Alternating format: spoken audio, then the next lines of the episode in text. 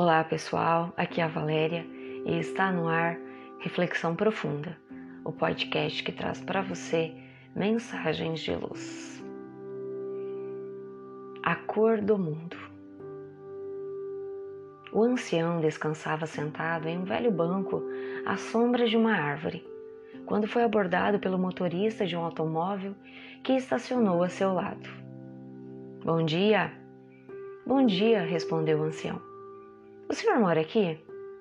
Sim, há muitos anos. Venho de mudança e gostaria de saber como é o povo daqui.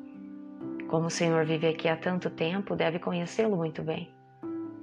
É verdade, falou o ancião. Mas por favor, me fale antes da cidade de onde você vem. Ah, ela é ótima, maravilhosa, gente boa, fraterna. Fiz lá muitos amigos. Só deixei por imperativos da profissão. Pois bem, meu filho, essa cidade é exatamente igual. Vai gostar daqui. O forasteiro agradeceu e partiu. Minutos depois apareceu outro motorista e também se dirigiu ao ancião. Estou chegando para morar aqui. O que me diz do lugar? O ancião lançou-lhe a mesma pergunta. É a cidade de onde vem? Horrível. Povo orgulhoso, cheio de preconceitos, arrogante. Não fiz um único amigo naquele lugar horroroso. Sinto muito, meu filho, pois aqui você encontrará o mesmo ambiente. Todos vemos no mundo e nas pessoas algo do que somos, do que pensamos, de nossa maneira de ser. Se somos nervosos, agressivos ou pessimistas, veremos tudo pela ótica de nossas tendências, imaginando conviver com gente assim. Em outras palavras, o mundo tem a cor que lhe damos através das nossas lentes. Se nossas lentes estão escurecidas pelo pessimismo, tudo à nossa volta nos parecerá escuro. Tudo para nós parecerá constantemente envolto em trevas. Se nossas lentes estão turvadas pelo desânimo, o universo que nos rodeia se apresenta desesperador. Mas, se ao contrário, nossas lentes estão clarificadas pelo otimismo, sentiremos que em todas as situações há aspectos positivos. Seu entusiasmo é o detergente das nossas lentes, perceberemos a vida em variados matizes de luzes e cores.